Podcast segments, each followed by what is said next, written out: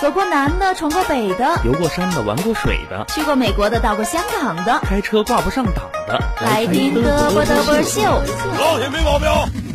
如果你说没听到，证明你的电台没信号。嘚啵嘚啵秀，快乐不打烊。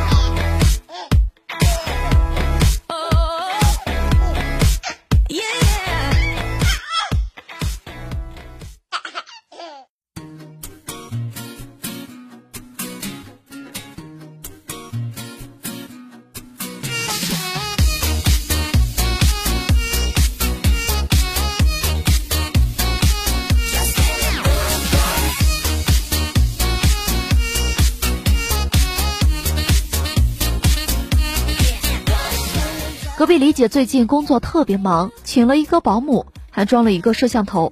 昨天啊，她在监控里看到她那个宝贝儿子呲牙咧嘴的把作业呢给咬烂了，然后扔到了狗窝里。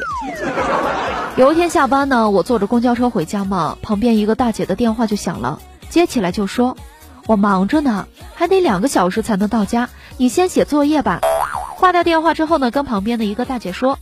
小兔崽子来电话问我下班没，我就不告诉他。我再过个十分钟就到家了，回家抓他个正着。给我听的呀，背后突然一阵的冷汗，瑟瑟发抖。哎呀，我不禁的想起了我上小学的时候，有一次呀，我考了五十八分，心里害怕，就改成了八十八分。我妈一眼就看出来了，我的分数是改的，给我一顿打呢。后来我发小呢告诉我。你下次考个个位数的分就好改了，我居然信了，特意考了个六分，改成了九十六分。那天晚上的哭声基本上是立体声循环播放的。到现在呀，我都还记得小时候第一次挨打，那时候呢我淘气，我妈给气急了，第一次呢狠狠的打了我，我哭着哭着趴在床上睡着了。醒来呢，看见胳膊上的一条条红印，那委屈极了，立刻去找我爸告状嘛。我说：“爸爸，爸爸，你看看你老婆打的，你你管管他。”我爸一看呢，说：“不窄着，明明是凉席硌的，你敢冤枉你妈？”说完又揍了我一顿。当一个小孩子实在是太可怜了，经济不独立，人生不自由，还没有办法跟家长呢讲人权。上个月呢，出差赶上了西安下雪了。我去这个回民街呢吃个烤串儿，看到一个小孩呢指着地上的残雪，对着他妈妈说说：“妈妈妈妈，你看这个像不像我想吃，但是你就是不给我买的雪饼上面的雪呢？” 你们有没有发现，孩子跟父母之间呢总是有一条无法逾越的思想鸿沟？我妈就是横竖呢也是看不上我的。说我工作不稳定，在父母眼里呀，你不是公务员，哪怕你月薪呢是一百万，你也是工作不稳定。但你要是个公务员，月薪呢只拿两千五，父母呢都觉得一切都会好起来的。我妈呢是一个特别有上进心的女性，真是搞不懂她怎么会有我这样的一个孩子。刚问我为什么最近公众号阅读量呢这么低，不好好写文章干嘛了？我想气他，就说啊在打游戏。他气了三秒，然后问我游戏排名第几了。最近呀，我妈天天看这个养生的文章，各种转发朋友圈。昨天呢，我突然呢就跟我说了，说叫我不要熬夜了，因为呢十一点到一点是肝脏排毒的时间。我就问了，难道肝脏不会根据我的生物钟调整排毒的时间吗？我妈愣了一会儿呢，回答就说了，说不会的，它到点就排了。当时我脑子里第一个想法就是。有点难以接受，真的不能想象我这么聪明的人，竟然有一个这么笨的肝脏。我从小呢就被别人夸聪明嘛，不管谁家的叔叔阿姨，一见面呢，肯定第一句话就是“你家孩子真聪明”。长大之后呢，回忆发现他们刚见到我就说我聪明，他是从哪儿看出来的呢？我聪明在哪儿呢？后来呀，发现了他们的套路，长得好看就夸好看，不好看。就夸聪明。读小学的时候，大人跟我讲，上初中呢就没有作业了；读初中的时候呢，又跟我讲，上高中了就没有作业了；读高中的时候呢，又说上大学就没有作业了。一群骗子！上中学的时候跟我讲说不要早恋，上了大学之后呀，对象会有的，你急什么呢？可是上了大学以后怎么样了呢？说好做彼此的天使呢，说好的对象呢？每次过年都说啊，红包压岁钱呢，我先帮你存着，回头你问他，他跟你急眼了，那你吃饭不花钱呀？你的压岁钱不都是我给人家孩子压岁钱换来的吗？还是我的钱呢？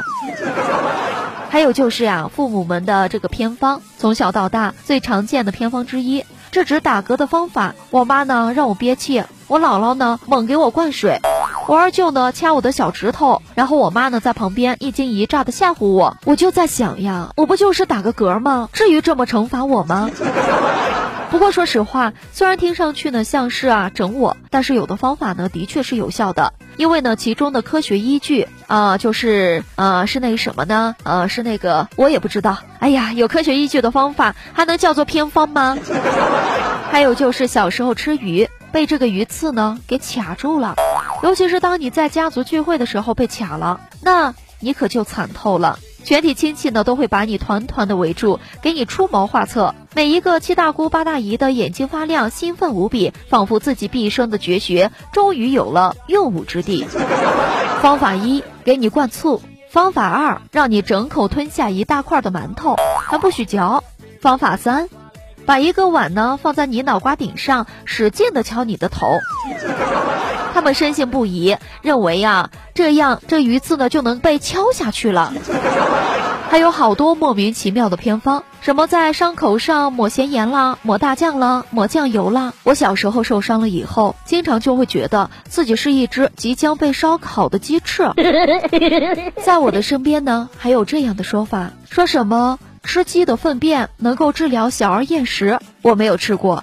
但是我觉得应该会导致小儿绝食吧。还有抓蟑螂，拿锅呢煎了以后磨成粉了再吃，能够治疗胃病。哎呀，听了之后呢，好恶心呀！结果有一次呢，我就问我爸了，我说吃这玩意儿小孩会厌食吧？我爸说没事儿，不怕的。如果真厌食了，吃口鸡屎就没事儿了。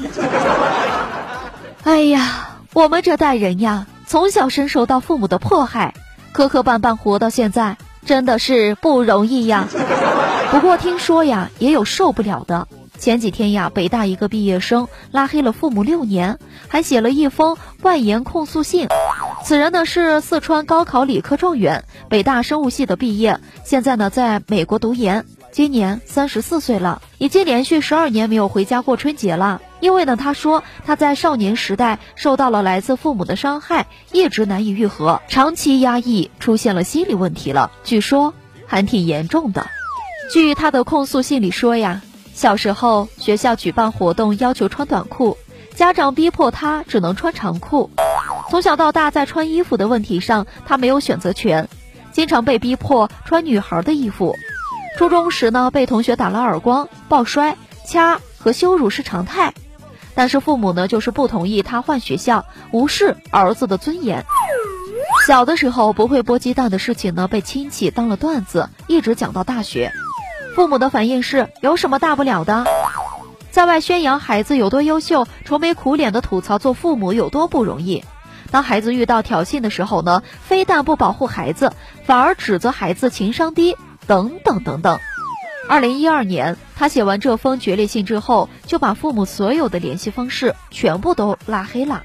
昨天呢，我在这个单位呢聊起了这件事情，小伙伴们呢都觉得这个人都三十四岁了，还用拉黑父母的方式去控诉，不考虑父母的感受吗？自己心理承受能力差，太幼稚，太脆弱，还都怪到了家庭教育上。其实呀。按照心理学来说，世界上百分之九十以上的孩子内心深处呢，都是恨自己父母的，只是我们自己呢不敢面对这个恨，也不敢说，甚至呢不敢让自己知道自己竟然恨自己的亲生父母的事实，因为呢我们的父母呢也不是神，是人呢都是有缺点的，在第一次为人父母的过程当中，都会多多少少的因为懵懂无知，给孩子的童年呢造成了伤害。而原生家庭呢，对一个人带来的伤害，对性格造成的影响，会跟随这个人一辈子的。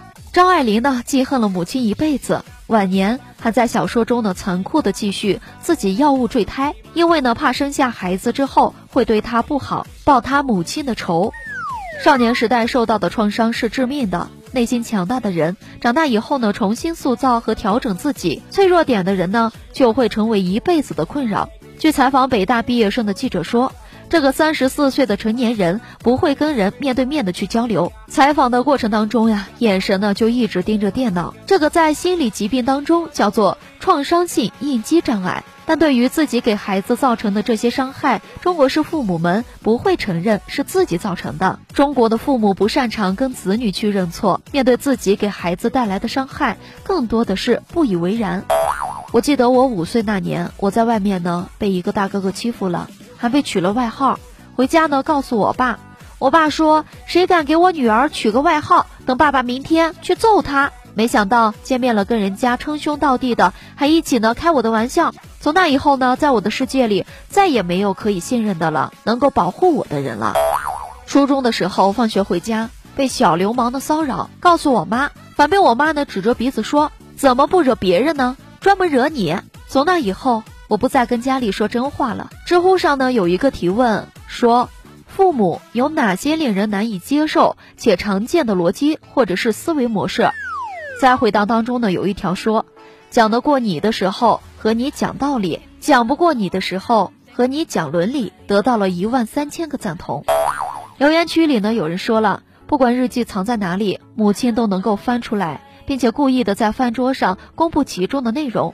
让他知道自己已经看过了。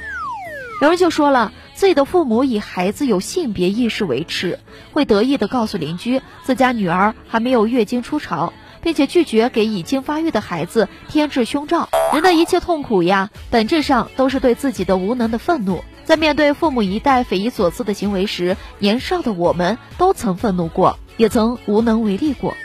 对于这些不曾发泄出来的委屈和愤怒，有些脸皮厚点的心比较大的人，比如说我，能够自我消解掉一部分；有些内向敏感的人，比如说张爱玲，比如刚才说的三十四岁的北大毕业生，一生呢都将在纠结与对抗当中辗转反侧。在父母的眼里，不管你过的是不是真的好，他们觉得好才是真的好。这貌似自以为是的关爱，实际呢是不闻不问的漠视。好多人就说了，这个北大毕业生呢不知道感恩，还说父母不会教育，那他怎么考上了北大呢？不爱孩子怎么供他上美国留学呢？这不是白眼狼吗？其实呀，这要分两方面来说了。如果教育的目的就是为了控制孩子长成自己喜欢的样子，那北大毕业生的父母肯定排在第一位了。其实呢，我从小到大最期盼的就是能从父母嘴里说出一句话：说孩子，就算你不听话，就算你不出色。就算你没有按照爸爸妈妈的预期长大，你依然值得被爱。通过北大毕业生的事例，我发现人生其实还有一个乐趣，就是无论遇到了多么难以磨灭的负面影响，都能够按照自己想要的方向活出自己想要的样子。毕竟，绝对完美的原生家庭是不存在的。童年决定了我们人生早期的形态，成长呢，却要花一辈子去完成的事情。不管经历了什么，不管往事有多么的不堪回首，那都已经是过去式了。只要我们还活着，就开心的露出牙齿，带着阳光，带着笑，向前跑，别回头。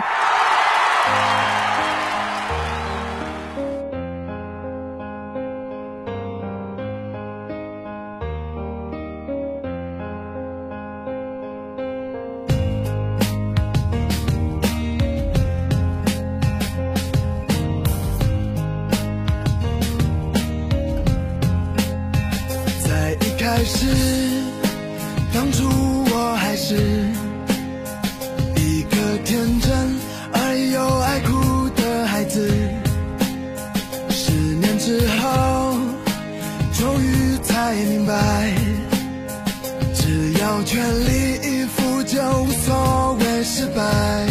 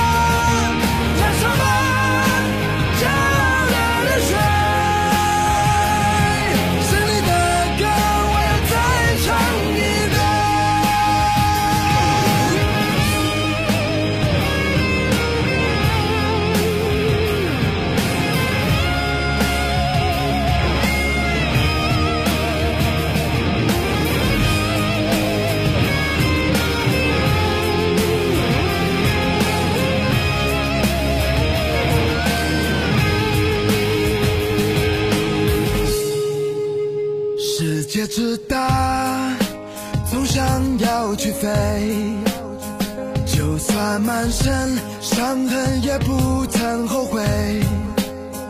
无人喝彩，依然在期待。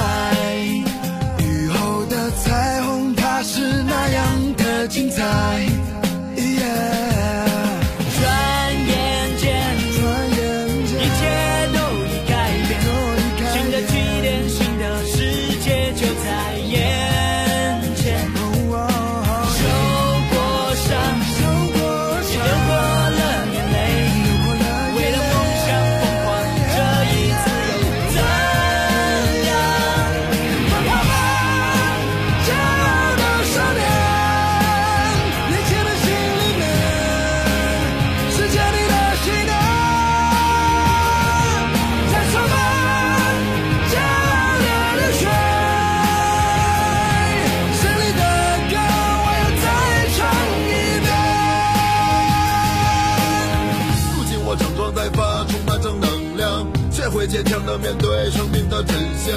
成功或失败不是用结果去衡量，挫折和磨难只会让我变得更强。经受过屈辱和嘲笑，那又怎样？胜利的使命仍然背负在我身上。年轻的旋律多么自由而奔放，放飞你的心，勇敢大声唱。